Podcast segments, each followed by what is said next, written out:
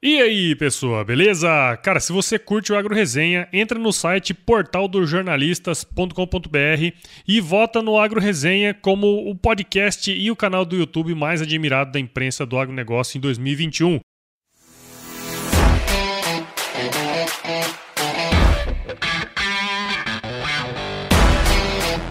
E aí, pessoas? Seja bem-vindo, seja bem-vindo a esse episódio especial, que é o segundo de uma série de que a gente está fazendo aqui com a Stoller, né? Que tá há 50 anos aí trazendo inovação e conhecimento através de pessoas que estão fazendo acontecer no campo aí, ó. E nesse episódio a gente vai ter uma pessoa aqui especial que nós vamos falar sobre boas práticas no canavial, né? E como elevar a produtividade e também aumentar a longevidade aí, né? Para falar sobre isso com a gente aqui, eu tô com dois caras aqui que são amigões aí de longa data, que é o Caio Pisa e o Evandro Ferronato. Ó, só pra vocês verem o gambarito dessa turma aí, ó. O Caio é engenheiro agrônomo Pelezal, que tem mestrado em produção vegetal pela Unesp, um traidor. Brincadeira. e atualmente ele trabalha como supervisor de desenvolvimento técnico na Raizen, na unidade Junqueira, que fica ali na divisa entre São Paulo e Minas Gerais. Outro cara que tá aqui também com a gente, que é muito gente fina, ele, vocês vão entender por quê, porque a risadinha dele é super legal.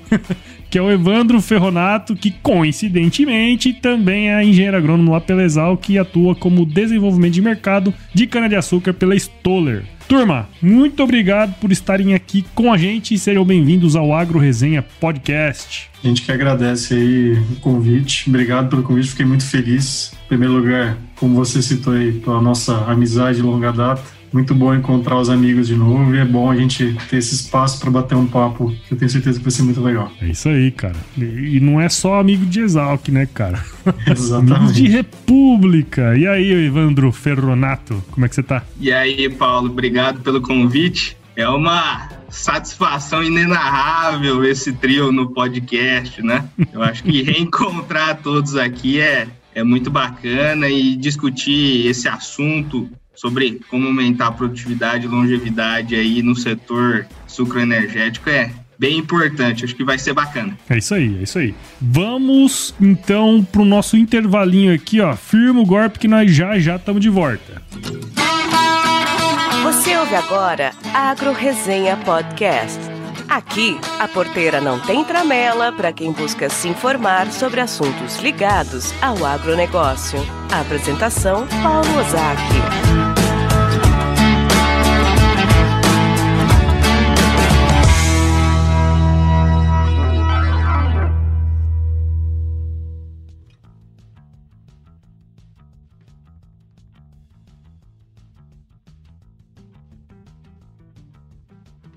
Bom, turma, estamos de volta aqui e antes da gente entrar aqui no tema propriamente dito desse episódio, eu acho que seria muito bacana se cada um de vocês aí pudesse contar um pouquinho do background e das histórias de vocês. Vamos começar aí, Caio Espada Pisa. Vamos lá, Paulo. Eu estudei agronomia, assim como vocês dois, né? Então eu comecei na, na escola sempre gostando muito da produção vegetal e eu me mantive assim durante toda a minha carreira, né? Fiz um pouquinho de tudo dentro da, da escola e acabei indo para o universo da cana no último ano. Estudei outras culturas ao longo da, da, da graduação e acabei indo para a cana só no último ano, no meu estágio de conclusão de curso. Eu fiz um, uma conclusão de curso uh, numa usina que fica entre os estados de Minas e Goiás, a então usina Alvorada, né?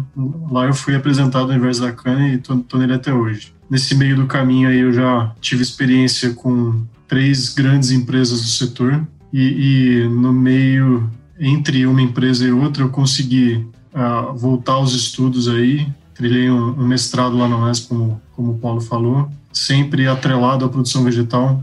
Foi alguma coisa relacionada à planta daninha, mas relacionado sempre à produção. É, então, tenho uma, uma, grande paixão aí pela produção vegetal em si. Minha última função aí na Raizen, né? Eu estou nessa cadeira aí já tem aproximadamente cinco anos. Já fiz um pouquinho de tudo dentro do, do universo canavieiro, exceto a parte de colheita, que nunca foi muito minha praia. Mas eu já estou aí um pouquinho desde preparo de solo, trato cultural, até cair na área que eu estou hoje, que é a área técnica. Algumas empresas chamam de P&D, outras de desenvolvimento agronômico mas no final das contas é, é um pouco da, da função clássica do agrônomo, que é recomendar aquilo que deveria ser usado, quando deveria ser usado, qual o melhor momento de fazer as operações, então é um pouquinho disso que é o meu, meu dia a dia. E cara, conta aí, por que, que você não curte colheita, cara? A hora que é pra matar a cobra e mostrar o pau, você não vai, não quer fazer, mano? Cara, é chato pra caramba.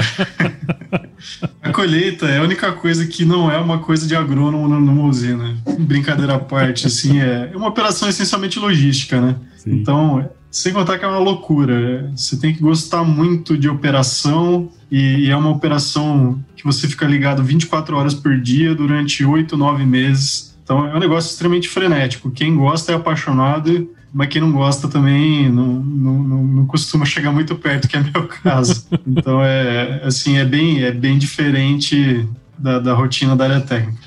Eu nunca fui muito minha praia, mas para quem gosta é um prato cheio, como diz o ditado. É uma operação de guerra, né, Caio? Justamente, é uma operação de guerra, cara. 24 horas por dia durante 8, 9 meses é uma, uma loucura. É, você tá com é. colheita igual o Evandro Ferronato tá com leite aí, né?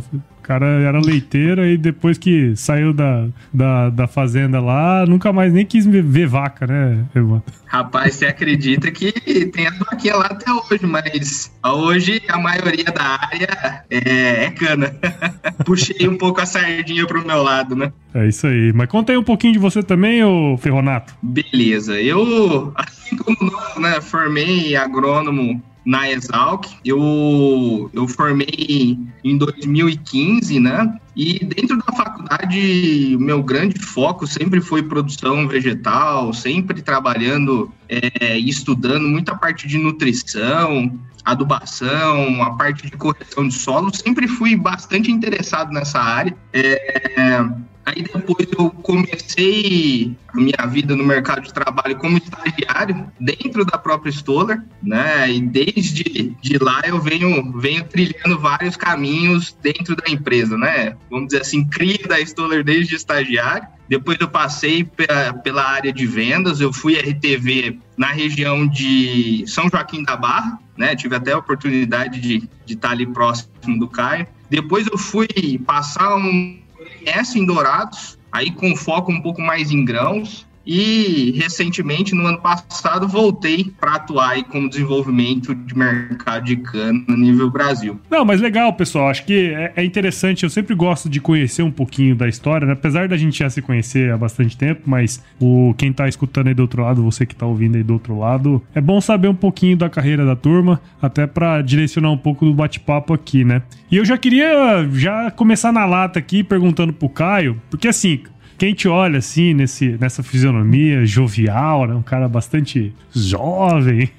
Mas você já tá no mercado da cana aí já tem mais de 13 anos, né, cara? E assim, nessas últimas décadas, o processo de produção da cana mudou muito, né?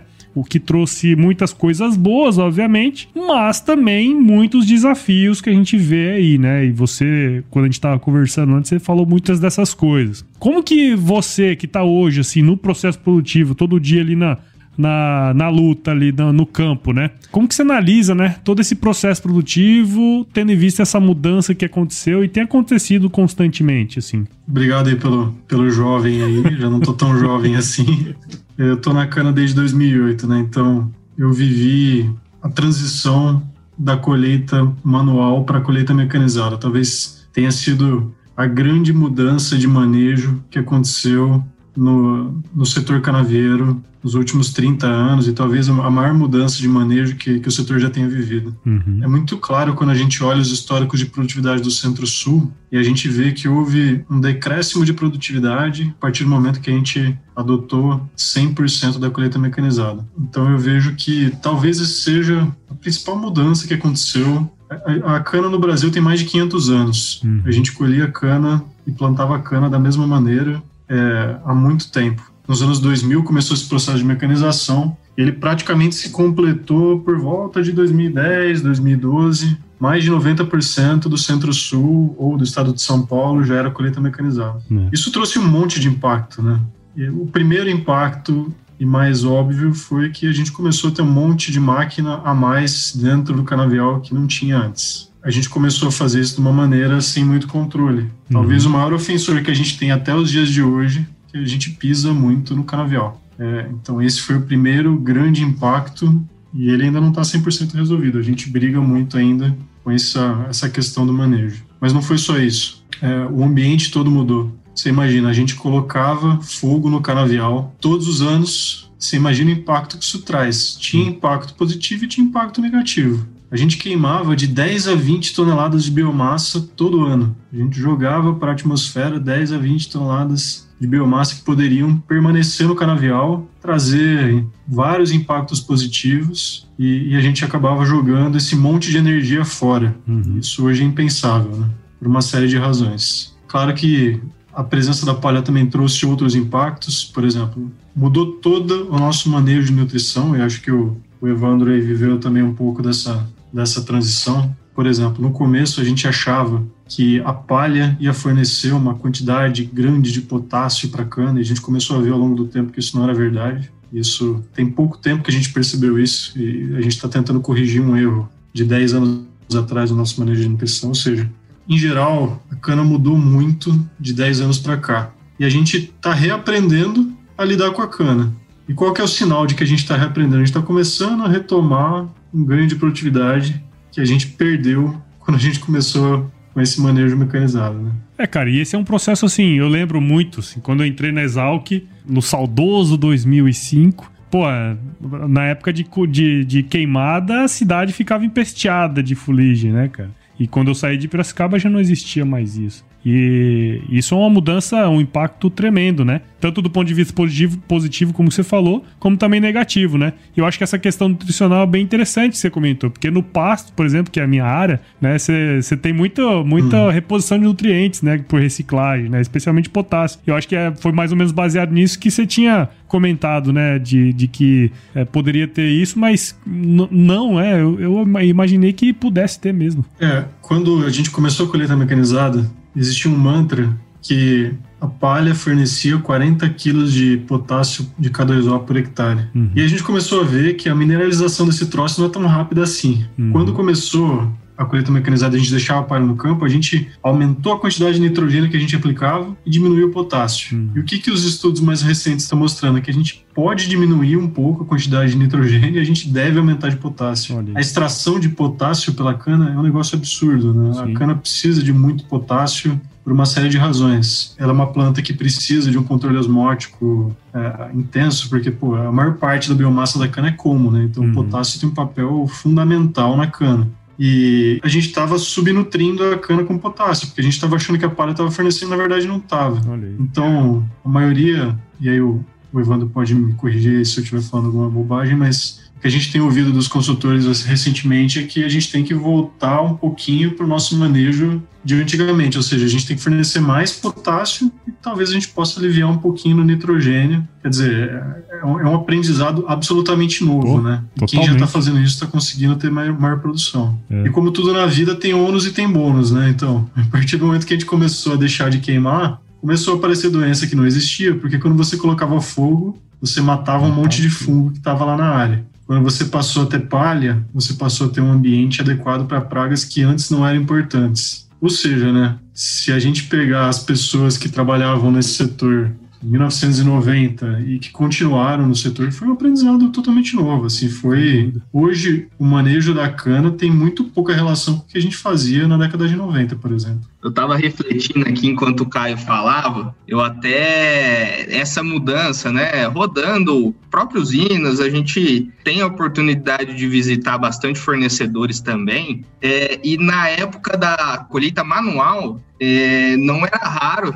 e o Caio sabe também, você fala assim, ah, esse canavial aqui vai para o décimo segundo, décimo terceiro corte, é, tá produzindo muito bem, eu não vou reformar esse canavial, e aí por uma série de mudanças no manejo da cana, se passou a reformar esse canavial é muito mais rápido, né? Então você faz três, quatro, cinco cortes, a produtividade chega num nível que não é tão rentável e você acaba tendo que reformar esse canavial. Isso trouxe muito impacto também, né? Você teve ali, ao passo que você aumentava suas operações mecanizadas, então o custo do plantio já não ficou algo tão barato. Então a implantação da lavoura não, não é algo barato em cana. E aí, antes você diluía isso em 10, 12 anos, 8 anos que seja, e hoje você passa, né, em algumas situações, passa a diluir esse seu custo, essa despreciação do canavial em 4, 5 anos, né? Isso tem onerado bastante o setor, e aí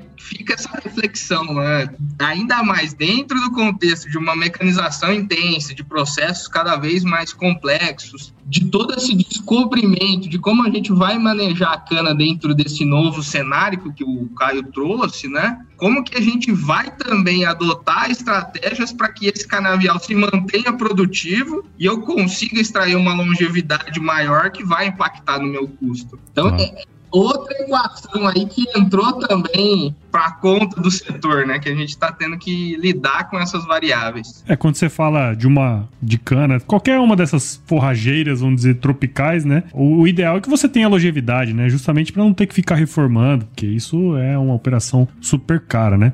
É, uma outra coisa que eu queria puxar o assunto aqui, que é o seguinte: a gente tem toda essa mudança estrutural na, na cadeia produtiva, né? Como vocês comentaram, e também tem uma questão muito interessante que é o seguinte: é um mercado que está totalmente atrelado a, ao mercado de energia e sofre muito com várias crises que acontecem, né? Especialmente quando a gente fala de petróleo. Nos últimos 10 anos aí tiveram várias dessas crises, né? Recentemente a gente teve uma aqui que o, o petróleo ficou negativo, né, cara? Nunca a gente pensou que isso pudesse acontecer na vida, né, cara? E isso, querendo ou não, afeta diretamente o setor, né? Na visão de vocês, assim, como que isso afeta o trabalho lá no campo, cara? De que maneira que isso chega até lá, todas essas crises e tal, que vocês sentem na rodada de, na, quando vocês rodam por aí? Essa instabilidade afeta diretamente o campo, afeta diretamente quem produz, sejam fornecedores de cana ou sejam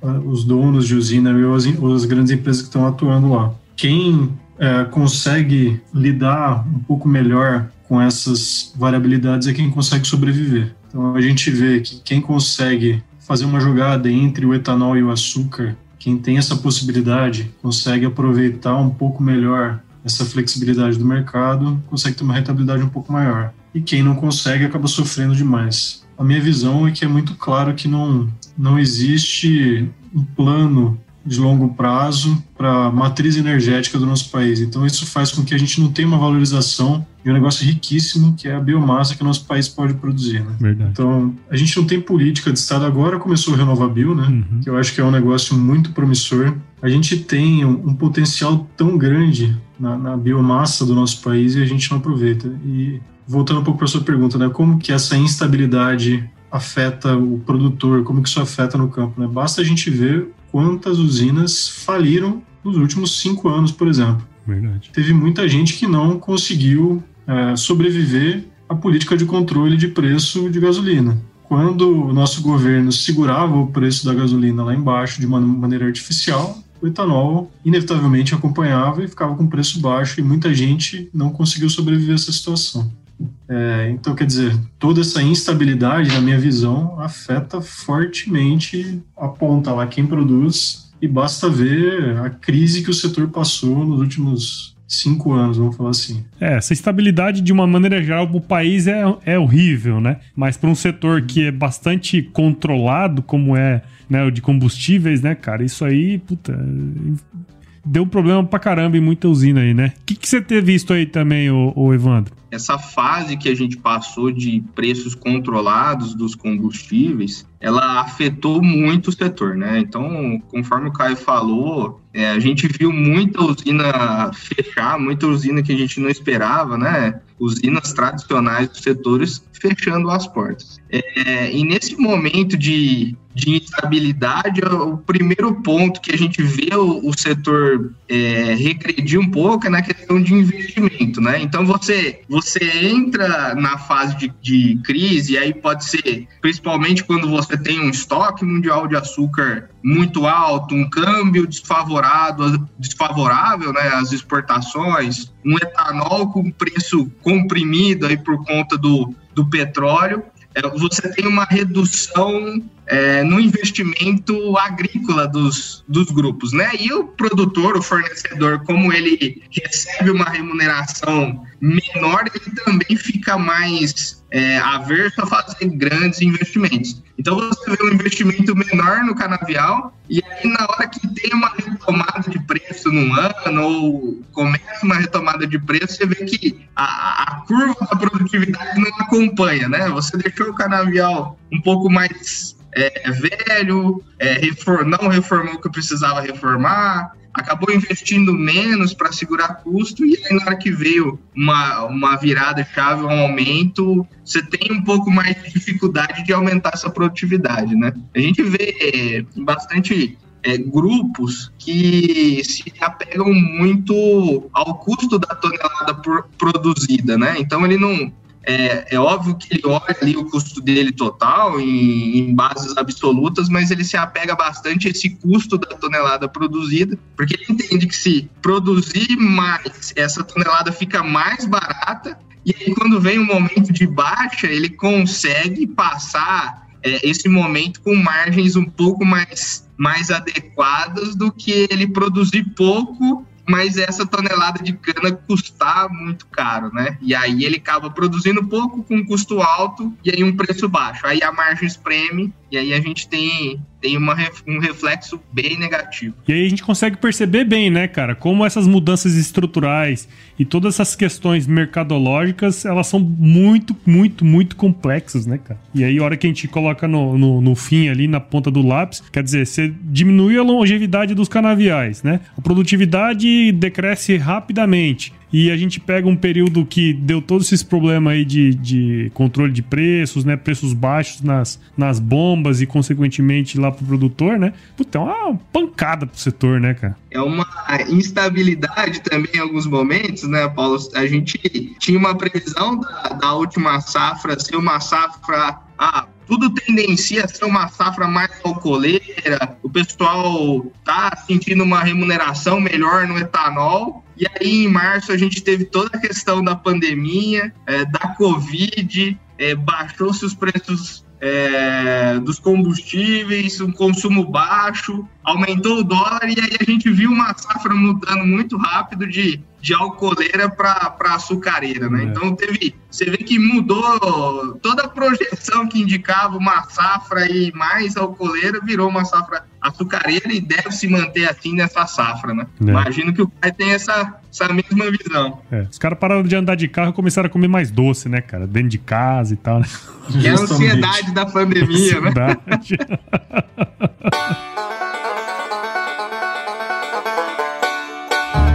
E aí, tá curtindo o bate-papo aí, meu? Puta, eu não posso nem dizer que eu tô adorando, né, cara? Porque são dois grandes amigos meus aí, o Caio e o Evandro. Mas ó, um dos maiores desafios quando se trata da cultura da cana-de-açúcar é fazer com que ela seja mais longeva possível. Foi pensando nisso que a Stoller criou o conceito da cana perene, que tem o objetivo de fazer com que os canaviais permaneçam produtivos durante um longo período de tempo. O grande segredo para isso é realizar um manejo ao longo do ciclo, fazendo uma combinação de elementos aí como fertilizantes, defensivos, herbicidas, uma nutrição equilibrada, biorreguladores, manejo de variedade, colheita, entre um monte de outras coisas. Para saber um pouco mais sobre isso, entre em www.stoller.com.br. Isso é inovação, isso é Stoller. O Caio hoje trabalha dentro de uma usina, né? Então, quer dizer, ele toca ali o, o, o dia a dia bastante complexo, como ele comentou aí, né? São várias indicações, várias coisas que tem que fazer no dia a dia. Ele só não gosta da colheita, mas o resto ele faz tudo. o já o Evandro se atende vários produtores e também é, fornecedores e, e, usinas também, né? Através da Stoller. Já tem um tempão, né, cara, que eu saí da escola. Não foi a minha, a minha área de, de atuação, produção vegetal, né? Mas eu lembro lá da saudosa disciplina de cana, mandioca e soja.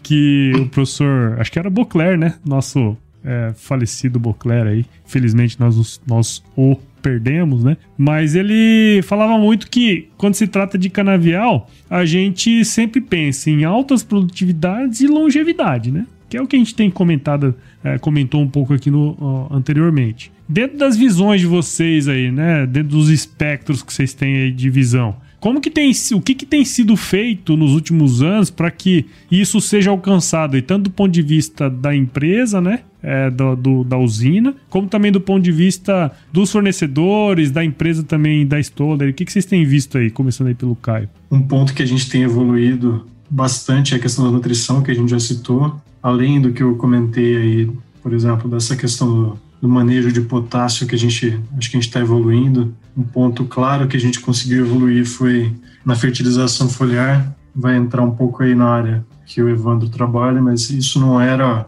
não era uma prática comum há 10 anos e hoje ela é praticamente é, adotada por todo mundo que quer que almeja uma produtividade um pouco melhor. Ficou claro para o setor que o manejo nutricional não é só adubar depois da colheita, você precisa fornecer outras coisas no momento correto que necessariamente passa por uma adubação foliar. Eu vejo que a gente está vivendo um retorno a boas práticas que existiam no passado. É, por exemplo, o setor deixou de usar muda sadia, especialmente quando teve o boom da cana lá nos idos de 2005, 2006, quando algumas grandes empresas entraram no setor e começou um plantio muito grande de cana a gente simplesmente rasgou algumas boas práticas que a gente tinha, por exemplo, de fazer o viveiro pré-primário, viveiro primário, e a gente passou a usar cana e não muda. A gente já está dando um passo para trás e voltando a fazer esse tipo de prática adequada. A gente está voltando a fazer manejo de doença quando a gente usa muda de origem. Eu vejo que o setor está tentando voltar a, a, ter boas práticas que ele tinha no passado. Legal. A questão da colheita mecanizada que eu citei, né? Eu, eu, vejo que hoje tem uma grande preocupação em não pisar no canavial. Isso parece tão óbvio, né? Mas é, é algo que a gente não deu muita importância quando a colheita mecanizada começou.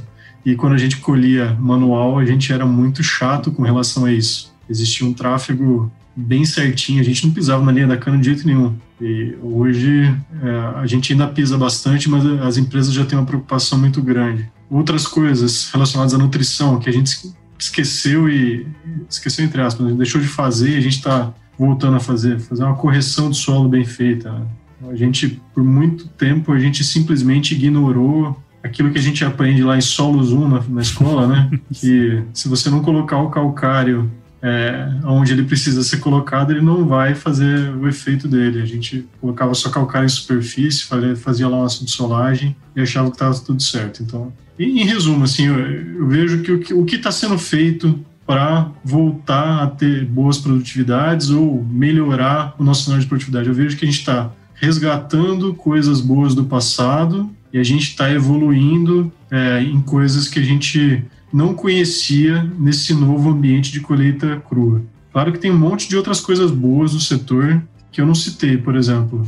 Hoje a gente tem uma, uma tecnologia de uh, conservação de solo, né? ou seja, né, faz um projeto de conservação de solo no escritório, estudando como que a água se comporta. Então, quer dizer, aquilo que a gente tem hoje de, de controle de erosão é muito melhor do que a gente tinha no passado. A gente tem hoje os, os, trabalhos topográficos são feitos hoje com a maioria dos casos com Vant, coisa que há 10 anos isso era impensável, né? Uhum. Então a gente tem outras iniciativas que estão trazendo que são muito promissoras, por exemplo, controle de planta daninha com Vant, com drone, né? É, então, quer dizer, você consegue aplicar o herbicida na quantidade correta, onde precisa, sem intoxicar o resto da lavoura. É, hoje tem, tem uma tecnologia toda que está vindo aí para ajudar a gente. Então, eu, eu separaria em, em, dois grandes, duas grandes frentes que estão acontecendo. Uma é a gente voltar a fazer boas práticas do passado, como a adoção de muda sadia. Apesar de ser um negócio tão óbvio, por exemplo, em soja, né? É impensável é. você pensar num sojicultor não comprar semente, né? A gente faz isso com cana até hoje. Maluco, né? Mas a gente ainda faz. Então, acho que assim, voltar a ter boas práticas que são é, óbvias, vamos falar assim, e a adoção de tecnologias novas que está trazendo muita coisa legal que a gente não tinha. Sim. Então acho que são essas duas coisas aí que estão ajudando a gente. E uma coisa que eu acho interessante da cana, né, cara, que dentre as grandes culturas, talvez a que tenha empregado melhor, por exemplo, o controle biológico foi a cana também, né, cara? Se a gente olhar aí num é. passado é. recente, né, a, É um setor tradicional, obviamente, mas tem muita coisa nova, né, sendo feita, muita coisa interessante, né? É, a cana, ela tem um, um programa de manejo biológico que é um dos mais antigos do mundo uhum. e com talvez a, maior área tratada do mundo. Eu não sei se é exatamente a maior área tratada do mundo, eu tô chutando aqui. Tá? Mas eu acho que Mas é deve é um, ser. É um, pro, é um programa ser. muito antigo, que é o uso de uma microvespa para controle da principal praga da cana, que continua sendo a principal praga, que se chama broca da cana. Diatreia tá sacaralis. Em... Eu lembro que ficava é brincando sacaralho aí. a famosa. Tem um monte de praga hoje que é importante e talvez Sim. até mais agressiva, como o famoso esfenóforos. Só que é, em extensão, ou seja, que está no território nacional inteiro, ainda é a broca e ela, ela causa perda de, de fio a pavio. De, de Nordeste a, a, Paraná, você tem problema com broca. E a cotese é um caso de sucesso incrível, né? Sim. Uma microvespa que você libera todos os anos do canavial e a sua liberação massiva contribui enormemente no manejo dessas pragas, sabe? Então, é. a gente tem que ter orgulho disso. E é, outros organismos, é, a gente tem outra vespa que é muito usada, que é o tricograma, é, menos do que a cotese, mas ele está tá sendo usado de maneira muito interessante, está trazendo resultados muito legais. É algo um pouco mais recente na cana. A cotese tem mais de 30 anos. Tricograma a gente usa em escala comercial há 5, 10 anos. E os micro-organismos também. É, tem um muito famoso na cana que é o tal do metarrhizium, é um fungo que a gente aplica para cigarrinha.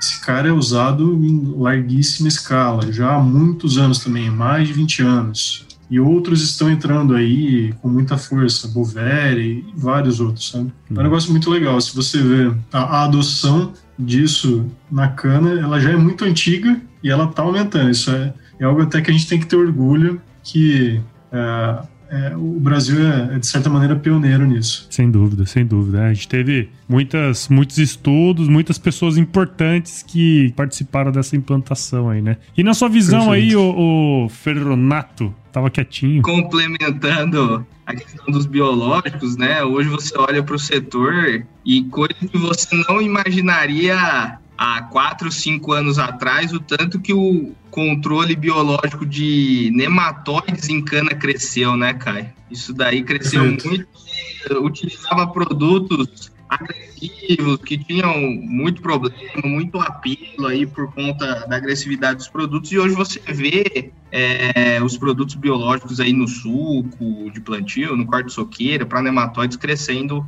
é, bastante. É, em relação à produtividade e longevidade, Paulo, um ponto que o Caio trouxe bastante, que a gente observa, é o manejo, né? O manejo como um todo. Então, você tem casos é, de produtores, e aqui que a gente visita bastante fornecedores, tá? Em contato com bastante usinas também, você tem casos de produtores que, dentro desse contexto, têm conseguido ajustar o seu manejo para que esse canavial tenha uma produtividade alta e um número maior de cortes, né? Então você tem, conheço aqui produtores e não preciso ir muito longe aqui de, de bebedouro, onde eu fico sediado, que tem produtividades acima de de 18 toneladas de açúcar por hectare, com uma longevidade é, um número médio de, de cortes alto, né? Então, quando a gente olha e fala assim, poxa, o que está acontecendo, né? Vamos fazer um estudo de caso de quem está conseguindo produzir bastante, está é, tá conseguindo ter uma longevidade alta e está conseguindo comprar fazenda todo ano. Então, esse cara está ganhando dinheiro bacana, né? Ele está investindo, mas ele deve estar tá ganhando dinheiro.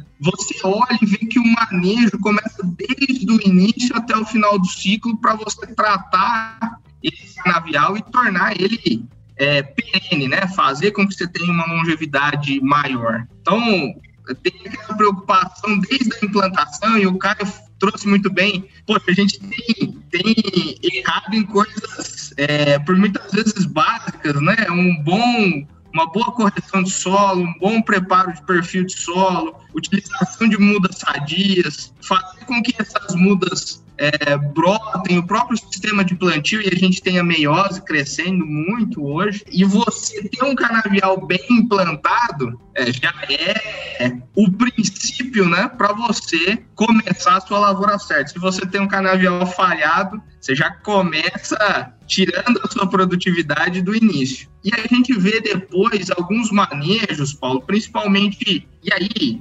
envolve toda a parte é, de tráfego que o Caio trouxe, uma boa colheita, né? Não adianta você fazer um bom plantio e lá na colheita você pisotear ou arrancar a sua soqueira, que aí você mesmo está debilitando seu patrimônio biológico. Mas um ponto que eu vejo também que tem os produtores têm enfrentado bastante dificuldade nos últimos anos com as instabilidades climáticas é a questão do estresse. Né? A gente falou bastante do manejo, mas você vê ainda a safra passada, o quanto que o canavial sofreu com estresse. Tem casos de canaviais que não brotaram, canaviais esse ano os canaviais pode-se dizer que, de forma geral, estão 60 dias atrasados no, no crescimento que seria esperado para essa época. E, e, uma coisa que a gente trabalha aqui na Stoller bastante é estratégias para minimizar esses estresses, né? Até o Caio comentou, a gente vê, né, que a gente que vive aqui diariamente vê essa adoção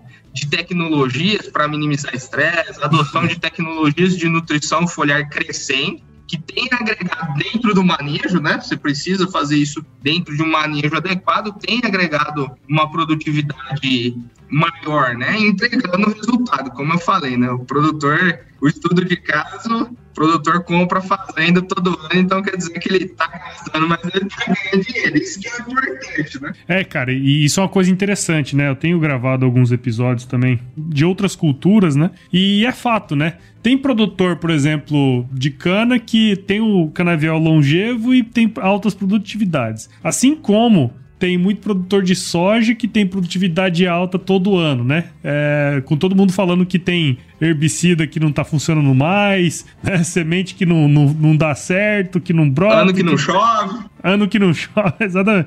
Mas tem gente com a mesma tecnologia disponível que está produzindo, sei lá, 20, 30, 40% a mais do que outros, né? Então, quer dizer, tem, tem que olhar para esses caras e falar, bom, é, é, esse caminho que a gente tem que seguir, né, Ivan? Exato, exato. E, e, assim, é lógico que tem as adaptações de manejo, mas entender, né? É, o que está fazendo, o que está sendo feito que está dando certo? Né? Será que a questão de alocação de variedade, um bom viveiro, uma boa nutrição ao longo do ciclo, não pisotear a cana, fazer com que ela sinta um menor impacto dos estresses, tudo isso vai, vai montando o seu manejo ali ao longo dos cortes que vai entregando uma produtividade e longevidade maior. É, cara, e o que, que você tem visto aí pro, pro futuro, cara? O que, que você tem enxergado é, em termos de desafios que existem aí para o futuro para a produção de cana, cara? A gente precisa ter um patamar de produção que seja sustentável, né?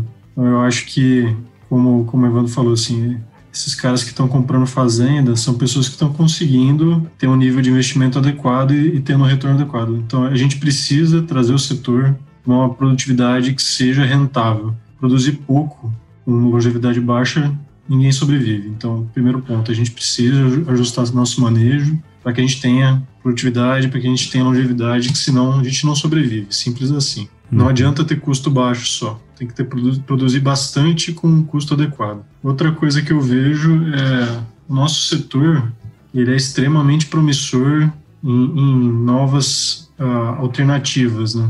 Uh, a visão que a gente ouve muito é que o nosso setor vai vai ser um setor de biorefinarias, né? A gente não vai ser só produtor de, de álcool, de açúcar e de energia elétrica. É, a gente já vê esse movimento acontecendo na prática. Então, por exemplo, o ano passado foi inaugurada uma planta aí de, de produção de biogás em escala comercial para geração de energia na empresa que eu trabalho. Primeira empresa, a primeira planta que produz aí biogás a partir de dois resíduos aí que são a torta e a, e a vinhaça numa escala comercial, é um negócio fantástico, assim, né? É ecologicamente adequado e que pode ser replicado em todas as usinas que a gente tem, né? Sim. Eu vejo, assim, que o setor, ele precisa se reinventar e não ser só o que ele é hoje, a produção de álcool, açúcar e energia. E, e, até falando da produção de energia, né, uma vez eu li um negócio que me marcou demais. É, se a gente pegasse toda a usina do Brasil que não tem cogeração e colocasse uma caldeira mais moderna e tudo mais, a gente tem um potencial de uma Itaipu de biomassa no Brasil. Uhum. Só fazendo o processo que a gente faz uhum. hoje em usina que é, que é mais eficiente. Então, assim, eu vejo que é, o nosso futuro, em primeiro lugar, a gente precisa ajustar nosso manejo, a gente precisa produzir mais cana com menos recurso, a gente precisa usar melhor o recurso que a gente tem por exemplo, um negócio muito legal que vem sendo adotado em larga escala, graças a Deus, aí nos últimos dois anos, é um uso melhor da vinhaça. É um negócio meio maluco, mas há pouco tempo a gente ainda descartava a vinhaça, que é um adubo Doideira, líquido né, que a gente produz. é uma insanidade, né? Meio insano, né? E, cara, há uns dois anos mais ou menos, as usinas começaram a aplicar essa vinhaça de maneira localizada em quase toda a área da usina. Isso está se tornando uma prática muito comum. E isso foi fantástico, assim, a gente está é, sendo ambientalmente adequado e estamos nutrindo melhor nosso canavial. Então, quer dizer, a gente precisa de práticas como essa, que são é, economicamente interessantes e que trazem produtividade. Se a gente não trouxer o nosso setor para um nível de produtividade maior, a gente não vai sobreviver no médio prazo. E a outra linha, eu acho que as empresas, o setor precisa se reinventar. É, essas tecnologias novas, elas são, acho que, necessárias para que o setor sobreviva ao longo dos próximos anos. Eu citei uma tecnologia que é o biogás, né? Uhum. E, mas uma outra tecnologia muito interessante que a empresa que eu trabalho também tem um investimento é o etanol de segunda geração. Sim. Ou seja, né? Você pegar aquelas 10, 20 toneladas de palha que você larga no campo hoje e aqueles açúcares estruturais serem quebrados, se tornarem açúcares menores que podem ser fermentados e fazer álcool com isso. Então, ou seja, você dobra a produção de álcool por unidade diária. Um negócio é. espetacular. É muito legal. Então, eu acho que as empresas precisam produzir mais cano por hectare e a gente precisa dessas novas tecnologias para que o setor permaneça competitivo e se torne cada vez mais competitivo e importante para o nosso país. É, e uma coisa que você puxou lá atrás, né, cara? Pô, é um baita de um setor que tem muita oportunidade, né, do ponto de vista é, de conservação e, e, também mitigação de, de emissão de gases do efeito estufa, vamos dizer assim, né? E que, uhum. pô, com investimento tem tudo para dar certo, né? É só ter um, um, norte bem traçado e de repente aí pode ser o, o próprio RenovaBio aí, né, cara? O RenovaBio traz uma esperança muito legal de, de ajudar nessa, nessa virada que as empresas precisam dar, né? Então acho que é um negócio que já está dando certo, tem muita empresa que já está conseguindo entrar nesse mercado. E é o que você falou, né? O setor precisa aproveitar esse potencial que ele tem de ser é, ecologicamente correto. A gente, a gente costuma depreciar muito a nossa agricultura e esquece de falar o que é bom, né? A gente é. tem que ter muito orgulho do setor canaveiro. Né? Uma vez eu li uma matéria muito interessante falando assim: por que, que a cidade de São Paulo não tem um ar tão poluído quanto Pequim, por exemplo? Né? Por causa do álcool, né? Uhum. 40% do combustível de carros leves na cidade de São Paulo é etanol, e o etanol produz muito menos particulado do que gasolina. É As pessoas conseguem respirar e não morrer tanto de, de, doença respiratória na cidade de São Paulo graças ao etanol, e a gente esquece disso, né? É. A usina praticamente é autossustentável. Todos os resíduos que ela produz viram fertilizante, é, a gente está melhorando o nosso manejo, como eu comentei, da, da questão da vinhaça. Né? Hoje a gente aplica vinhaça numa área muito maior do que aplicava no passado e é um fertilizante espetacular. Pode ser enriquecido, deve ser enriquecido e, e traz um resultado legal. E ainda a gente consegue pegar parte desse resíduo e fazer mais combustível ainda, né? Então, pô, a gente tem que ter muito orgulho desse setor e, e fazer propaganda mesmo e Sim. estimular o uso do etanol, porque faz muita diferença não só para a parte econômica, mas para a parte ambiental. Então, acho que é, é um setor que a gente valoriza pouco. É, a gente deveria dar mais valor do que, do que a gente dá. Viu? E na sua visão aí, Evandro? Ô Paulo, eu acho que uma coisa que o Caio trouxe muito bem, eu vou parabenizá-lo pela colocação. A gente tem que cada vez mais é, sentir mais orgulho do setor, né? É um setor que muitas vezes é criticado injustamente e quando a gente para para refletir, vê o tanto de benefício, né? Se a gente vou fazer um momento nerd aqui, né, Paulo? Lá na República você comentava. mas vou fazer um momento nerd aqui. Hoje, o que você extrai da cana, carbono, hidrogênio e, e oxigênio, né? Que é o tal do carboidrato. E todo o outro resto pode voltar para o solo, né? Todos hum. os outros minerais podem voltar para o solo. Então, é uma cultura que tem grande potencial de não poluir o meio ambiente e esse produto vem da fotossíntese, né? Então fica aqui a nossa missão como agrônomos, e eu já ouvi isso em algumas aulas da Exalc, que a nossa missão é aumentar a fotossíntese da cultura. Isso aí. Mas enfim, vamos falar do setor, depois fechando esse momento nerd aqui, né? Vamos, vamos falar das perspectivas, né? É, eu vejo um avanço, Paulo, muito grande em tecnologia, né? A gente tem um desafio esse desafio está posto, que é produzir mais cana com canavial é, perene, com maior longevidade, e tudo isso sendo rentável, né? Extraindo a maior margem possível. Então, está posto aí o desafio, essas são, essas são premissas básicas para a gente conseguir é, suportar as flutuações de mercado, né? Quem tem a melhor rentabilidade é, tá aí, tá firme, passa pela crise e volta a ganhar dinheiro.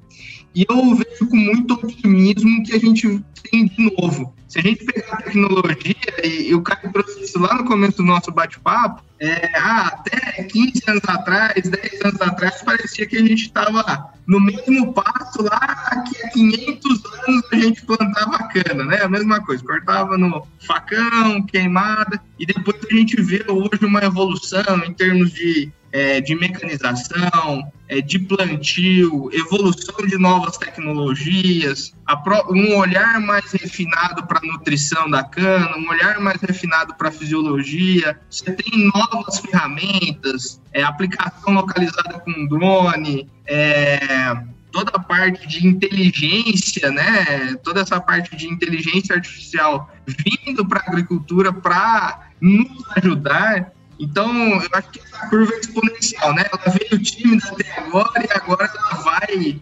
é, desvendar muita coisa, vai tra trazer muita tecnologia interessante para os próximos anos. Legal, cara. Esse bate-papo aqui foi muito massa, porque fazia muito tempo que eu não falava de cana, a não ser tomar uma, né? Cana.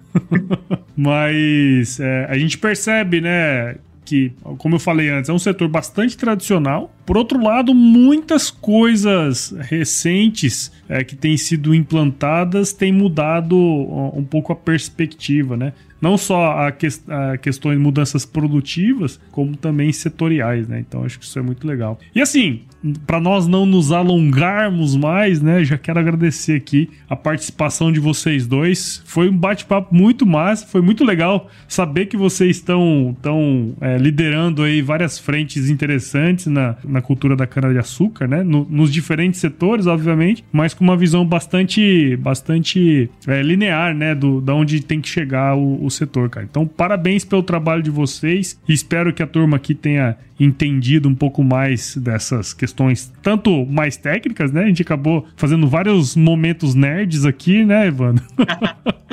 e também falamos muito de mercado, que eu acho super legal, né, cara? Então, parabéns aí para vocês aí, viu, pelo trabalho, viu, Caio e Evandro. Legal, Paulo. Obrigado aí, cara. Foi um prazer enorme. Muito bom trocar figurinha com vocês aí muito contente também. Acho que o papo foi muito gostoso, foi muito legal. Passa rápido, né? Passa rápido pra caramba.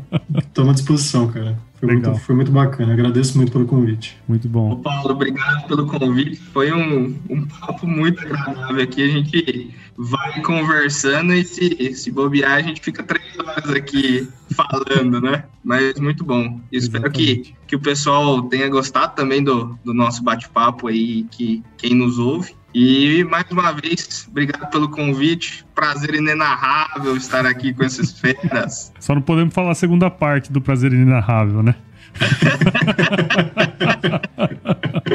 e moçada, como é que a turma aqui que tá escutando a gente aqui pode conhecer um pouquinho mais do trabalho de vocês aí, Caio? O site da, da, da Raizen tem mais informação. Eu acho que é bacana nas redes sociais também no LinkedIn, se você procurar pela Raizen, você vai ter mais informações sobre a empresa. Quem quiser saber um pouquinho mais também sobre a minha trajetória, pode me procurar, que estou lá no LinkedIn e pode chamar, a gente troca ideia. Sempre bom conversar e aprender coisas novas aí. E Evandro, como é que a gente pode, a galera aí pode falar com você, cara? Paulo, o pessoal pode é, acessar aí pelo LinkedIn, Evandro Ferronato. Quem precisar pode entrar em contato, é, vai ser um, um prazer explicar um pouco mais sobre o mercado da cana e também conhecer o trabalho da Stoller, né, no site da Stoller, stoller.com.br barra cana perene. Tem uma página bem legal que a gente aborda todas as nossas tecnologias para cana-de-açúcar. Então o É pessoal isso aí. pode ficar à vontade de acessar. Perfeito, muito obrigado aí, pessoal. Acho que foi um bate-papo muito legal. Quem for da área da cana e quem não for também, né, vai ter uma, uma noção bem interessante de, de como de como que tá a produção hoje, o que, o que esperar aí pros próximos anos, né? Então, muito obrigado aí, turma. E aí eu acho que você tinha que colocar lá no site da Cana Perene, viu, Evandro? Uma frase de abertura lá que ia ser impactante, cara. Qual a frase? Se chover, não precisa molhar a horta. Hein, Caio, o que, que você acha? Eu acho excelente. Resume tudo. Resume muita coisa. Sensacional.